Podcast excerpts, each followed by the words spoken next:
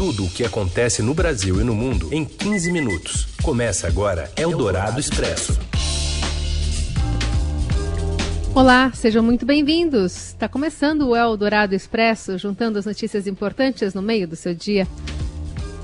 Pelo FM 107,3 da Eldorado e também em formato de podcast para você ouvir do jeito que quiser, na hora que quiser, parceria da Eldorado com o Estadão. Eu sou a Carolina Ercolim, comigo Raíssen Abac. E agora os destaques desta terça, dia 24 de novembro. A taxa de transmissão da Covid no Brasil é a maior desde maio. Segundo o Imperial College de Londres, cada 100 pessoas podem contaminar 130. Fabricante da vacina russa Sputnik V afirma que o produto em teste tem 95% de eficácia contra o coronavírus. E ainda a transição de governo nos Estados Unidos e o fundo que o Carrefour quer criar contra o racismo depois da morte de João Alberto em Porto Alegre. É o Dourado Expresso. Tudo o que acontece no Brasil e no mundo em 15 minutos. A taxa de transmissão do novo coronavírus no Brasil está esta semana é a maior desde maio de acordo com o monitoramento do Centro de Controle de Epidemias do Imperial College de Londres, no Reino Unido.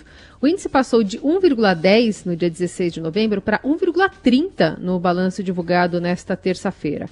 A última vez que a taxa de transmissão se aproximou desse patamar no país foi na semana de 24 de maio, quando atingiu 1,31. A taxa de contágio indica para quantas pessoas um paciente infectado consegue transmitir o novo coronavírus. Quando ele é superior a 1, cada infectado transmite a doença para mais de uma pessoa. Isso representa o avanço da doença. De acordo com os números atuais, no Brasil, cada 100 pessoas contaminadas transmitem o vírus para outras 130. E a Covid tornou o mercado de trabalho ainda mais avesso a trabalhadores acima de 50 anos, parcela que inclui o grupo de risco para a doença. Se antes da pandemia pessoas mais velhas já tinham dificuldade para se colocar profissionalmente, agora com a crise a situação só piorou. As contratações de quem tem mais de 60 anos estão em torno de 70% da média dos últimos anos. Já nas demissões ocorre o inverso, segundo dados do CAGED, que é o cadastro do Ministério da Economia. Fabricante que vac... Fabricante anuncia que vacina russa Sputnik V tem eficácia de 95% contra a Covid-19. E os detalhes quem conta pra gente direto do Rio é a Rebo... Roberta Jansen. Boa tarde, Carol. Boa tarde, Heisen. Boa tarde. A vacina russa Sputnik V contra a Covid-19 tem eficácia superior a 95%, segundo informaram representantes do governo russo e do Instituto Gamaleya, fabricante do produto. O anúncio foi feito na manhã dessa terça-feira em uma coletiva de imprensa realizada em Moscou. A vacina russa é aplicada em duas doses, com um intervalo de 21 dias entre cada uma. O governo russo informou que tem capacidade para produzir um bilhão de doses no ano que vem e que vai contar também com a produção em países parceiros, como Brasil, China e Índia. A vacina deverá custar menos de 10 dólares a dose, o que dá mais ou menos 54 reais e a coloca entre as mais baratas do mercado.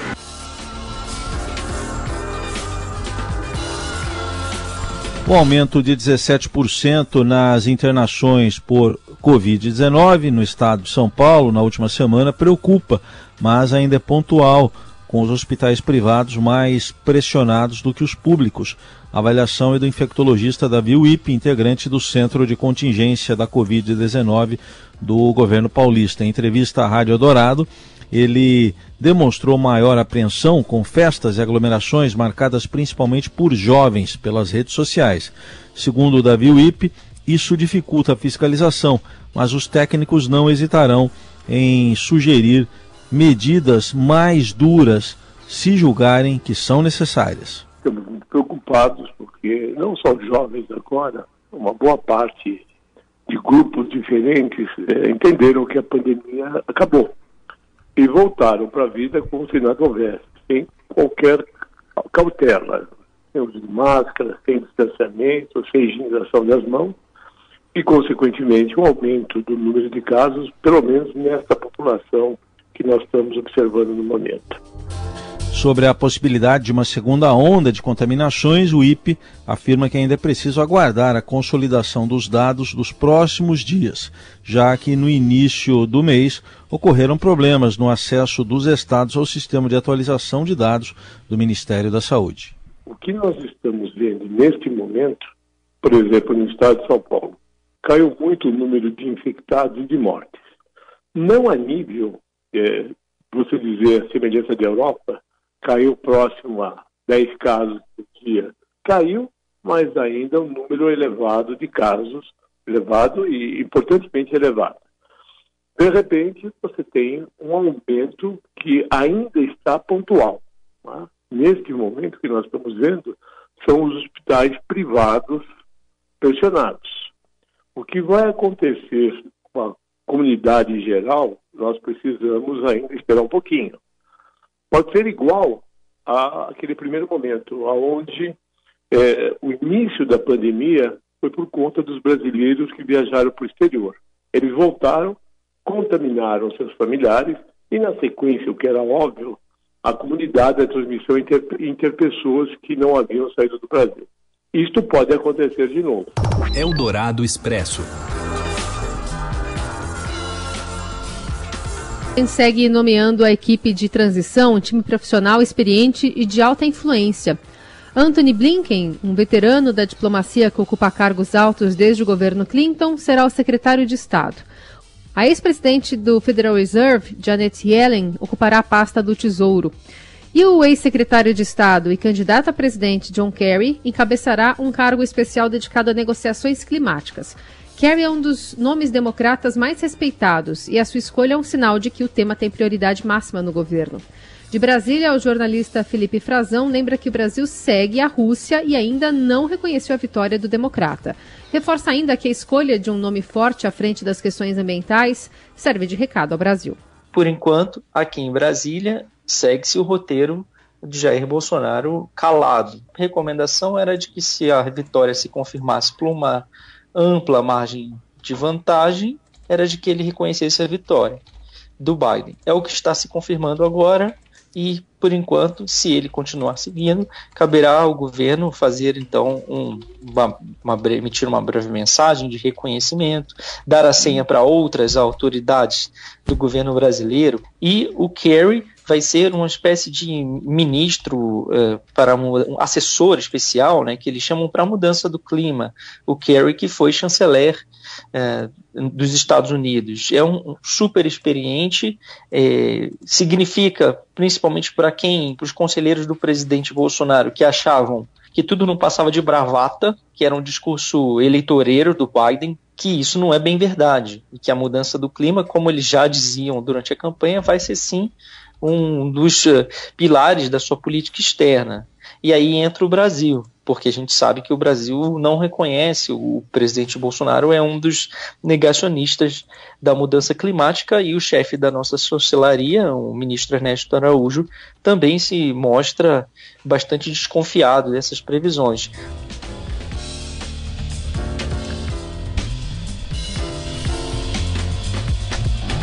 O presidente americano Donald Trump ainda não reconhece que o seu adversário Joe Biden venceu a eleição, mas, sob intensa pressão de membros do seu partido republicano, deu aval para que tenha início oficialmente a transição de governo.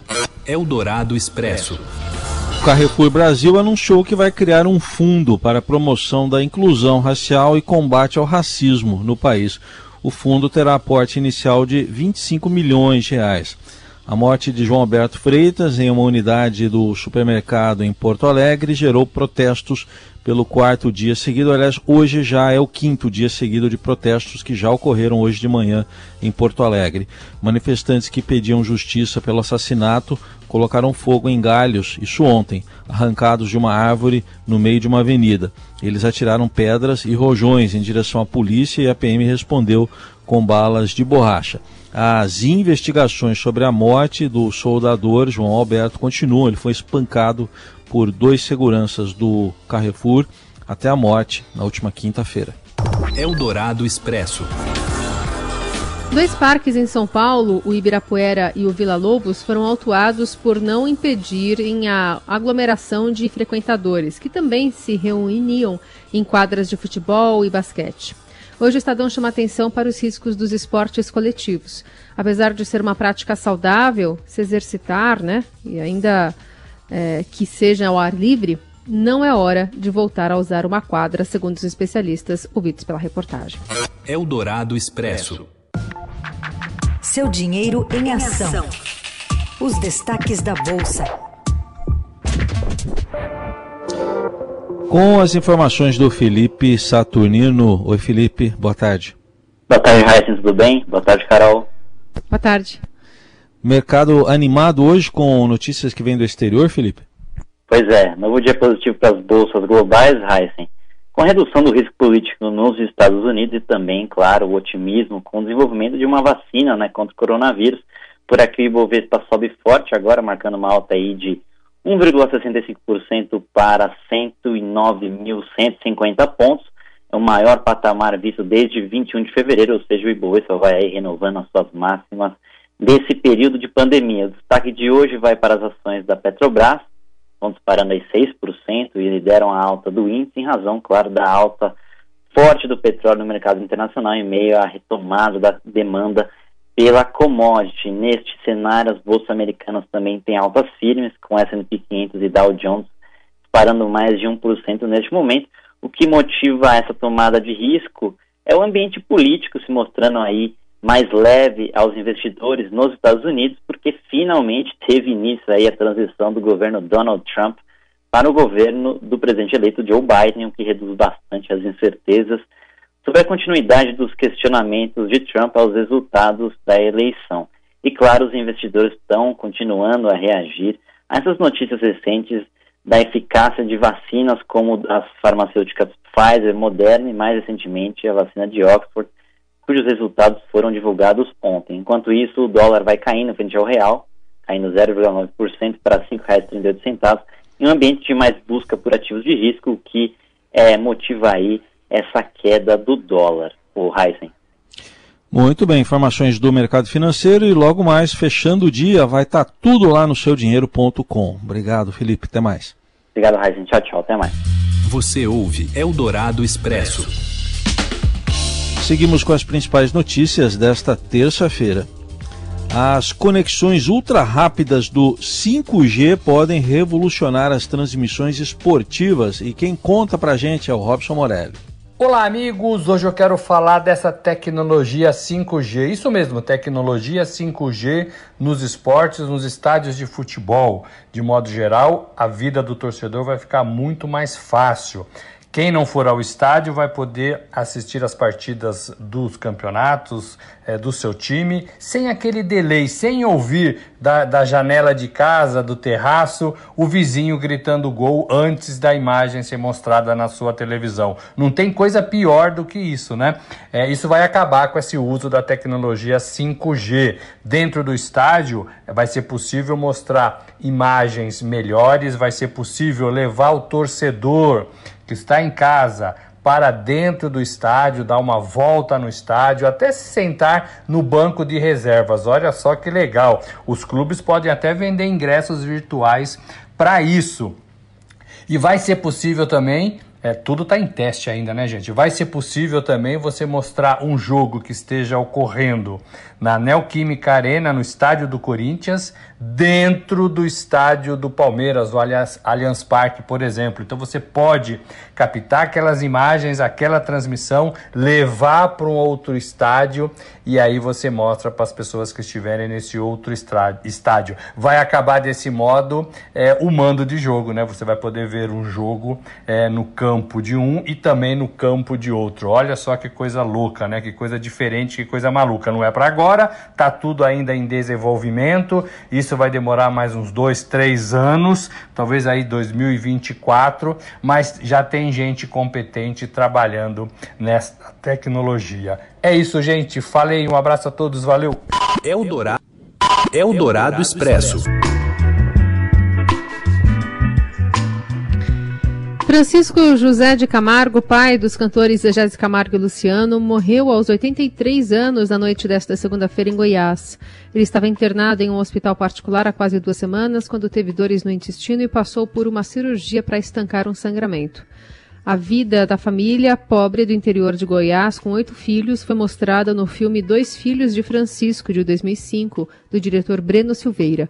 O ator Ângelo Antônio fez o papel do pai que incentivou a carreira dos filhos, como na cena em que ele liga várias vezes para uma rádio de um telefone público pedindo a música É o Amor. Eu botei meu salário todo aqui nessas fichas. Aqui, ó, eu comprei ficha. Então é só ligar e pedir a música. Aqui é o Alessandro, queria ouvir a música de Zezé de Camargo e Luciano, É o Amor. A ideia, seu nome e a música. É o amor, é o amor. É o amor. Alô? Meu nome é Antônio. Não vai pensar que é por causa do que é meus filhos, não. Não é isso não, porque a música é boa mesmo. É o amor que mexe com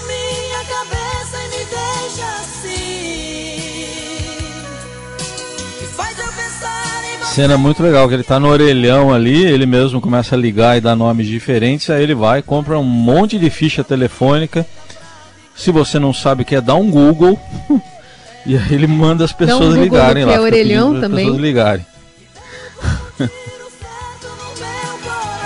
De onde vem a expressão cair a ficha. O Eldorado Expresso fica por aqui. Amanhã tem mais. Uma boa terça a todos. Valeu, gente. Obrigado pela companhia. Até amanhã. Você ouviu Eldorado Expresso tudo o que acontece no Brasil e no mundo em 15 minutos.